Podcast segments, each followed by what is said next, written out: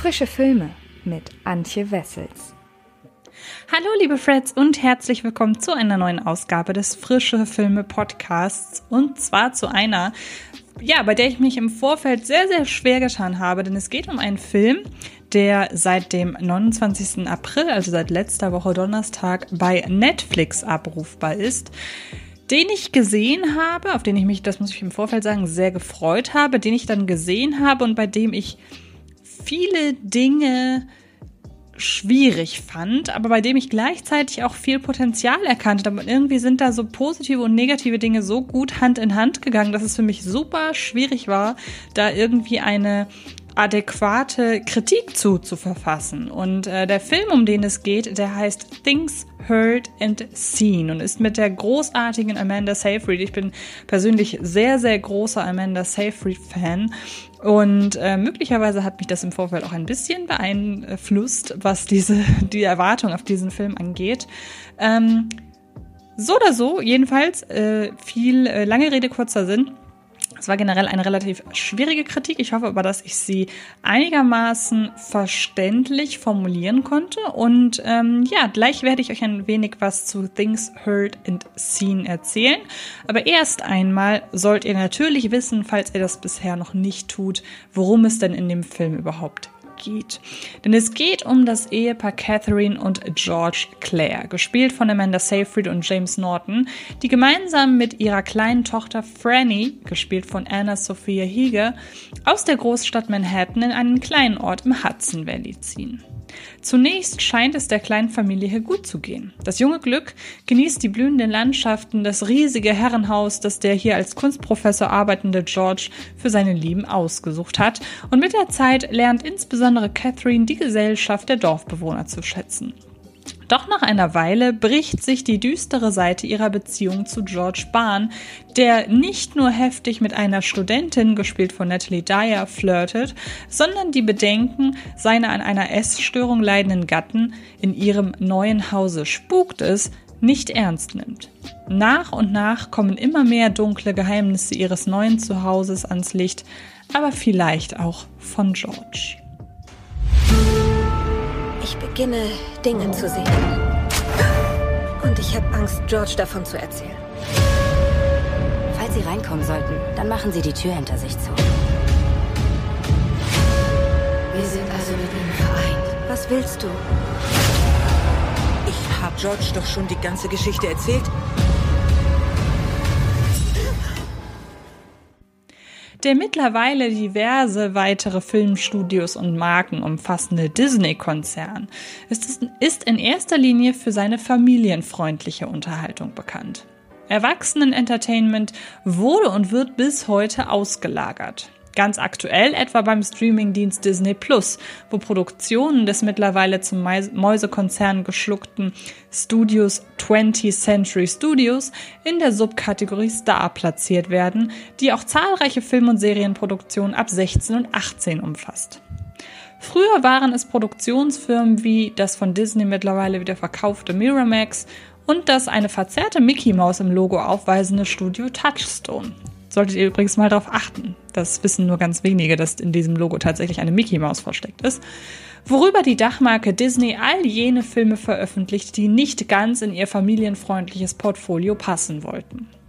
Und so sind und waren Reihen wie Scream bei Miramax Schwesternstudio Dimension Films oder Kultklassiker wie Pulp Fiction ebenfalls von Miramax, im weitesten Sinne auch Disney-Filme, die aber niemals als solche wahrgenommen wurden. Ganz, ganz selten kam es allerdings auch mal vor, dass Disney selbst den ein oder anderen nicht allzu kindertauglichen Film veröffentlichte. Produktionen wie John Hughes Gruseldrama Schreie der Verlorenen, Oz Scotts 45 Minuten Mr. Boogedy oder auch Das Böse kommt auf leisen Sohlen mit den Leinwandlegenden Jonathan Price und Pam Grier waren zwar allesamt ab zwölf Jahren freigegeben, konnten aber gerade für ein junges Publikum ziemlich verstörend sein. 2003 versuchte Disney dieses Feeling im mit Eddie Murphy besetzten Die Geistervilla wieder aufleben zu lassen. Aber je weniger Worte ich über diesen Fehlversuch verliere, desto besser. Diese Filme schlugen zwar nie konkret in die Horrorfilmkerbe, verzichteten auf krasse Jumpscares oder anderweitige Effekthascherei, Aber all diesen Beispielen ließ sich attestieren, dass die Macher gekonnt mit dem Genre des Grusel-, Geister- oder eben auch Horrorfilms zu spielen wussten, um Unbehagen zu spüren, ohne gleich in die Vollen zu gehen. Wer da zu jung in die Werke reingeschaut hat, der konnte durchaus das ein oder andere Trauma davontragen. Und ich weiß, wovon ich rede. Ich habe nämlich viel zu früh Schreie der Verlorenen gesehen. Nun erscheint die Romanverfilmung Things Heard and Seen von dem Regie-Ehepaar Shari Springer Berman und Robert Puccini ja eigentlich bei Netflix und nicht bei Disney. Und überhaupt hat die Adaption von Elizabeth Brondages Bestseller All Things Keys to Appear nicht einmal über drei Ecken mit dem Mäusekonzern zu tun. Dass ich die Kritik zu dem Schauerdrama dennoch mit einem kurzen Abstecher in die Disney-Erwachsenfilm-Historie beginne, liegt in erster Linie daran, dass sich die mit Amanda Seyfried, James Norton und Natalie Dyer sehr ansehnlich besetzte Produktion tonal hervorragend mit eben diesen Filmen vergleichen lässt. Für Things Heard and Seen kreieren Springer Berman und Pulcini ein klassisches Gruselfilm-Setting, altes, abgelegenes Herrenhaus mit knarrenden Türen und vielen verwinkelten Ecken und Gängen, ergänzen es um Horrorthematiken, denn relativ früh wird anhand gängiger Tropes wie flackernder Lichter oder ein plötzlich anspringendes Radio vermittelt, dass es in dem Anwesenden spukt, und platzieren diese altbewährte Kombo inmitten eines klassischen Ehedramas, dessen bodenständige Thematiken sich auf der Horrorebene widerspiegeln. So machen es ja auch seit einigen Jahren die jungen HorrorfilmerInnen der aktuell vorherrschenden Genreströmung des neuen intellektuellen Horrors, wie ich es immer nenne, mit ihren Filmen wie Get Out, Hereditary und Co.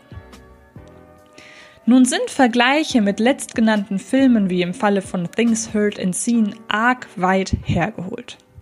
Dafür dringen die auch für das Drehbuch verantwortlichen Shari Springer Berman und Robert Pulcini längst nicht tief genug unter die Oberfläche ihrer Figuren.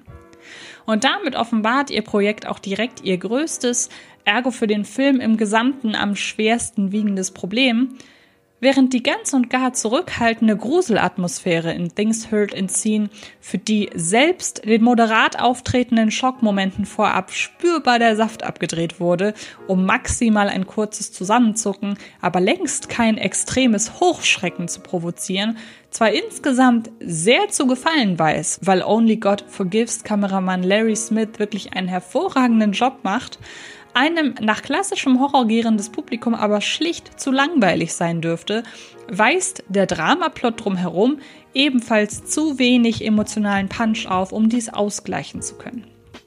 Ja, es ist sehr reizvoll, mit Things Heard and Seen einen Film zu erleben, der sich auf der einen Seite nie so recht in die Karten schauen lässt, denn vielleicht springt ja irgendwann irgendwo doch noch das buchstäbliche Monster aus dem Schrank und dennoch aufgrund der stilsicheren Regieführung durchgehend für Anspannung sorgt. Und auch das stetig auseinanderbrechende Glück zwischen Catherine und George ist nicht frei von interessanten Beobachtungen. Doch das gewisse Etwas sucht man hier einfach vergebens. Dabei reicht in vielen Momenten schon die unterschwellig brodelnde Interaktion zwischen den einander immer mehr misstrauenden Eheleuten, um Interesse zu schüren. Gleichwohl resultiert dieses Interesse kaum aus der empfindsamen Aufbereitung dessen, auf welche mannigfaltige Weise eine Ehe scheitern kann. Vor allem im Zusammenspiel mit ihrem jungen, attraktiven Gärtner Eddie, gespielt von Alec Neustetter, lässt die ansonsten in der Rolle der unglücklichen Ehefrau überzeugende Amanda Seyfried ihr darstelleres Geschick vermissen, wenn sie lieber auf übertrieben große Gesten anstatt ihr sonst so ausdrucksstarkes Minenspiel setzt. Dasselbe gilt für Georges Interaktion mit seiner verführerischen Studentin Willis. Da sich die Eheleute einander immer mehr vernachlässigen, sind sie umso empfänglicher für äußere Reize. Die klassischen Szenen einer Ehe haben andere Geschichten schon deutlich komplexer auserzählt. Doch ausgerechnet in diese erzählerische Leerstelle kann bisweilen der übernatürliche Plot rücken, wenn zwischen Georges sukzessivem Verrohen gegenüber seiner einstigen Liebe und Catherines Befürchtung in ihrem Haus spuke es, interessante Verbindungen hergestellt werden.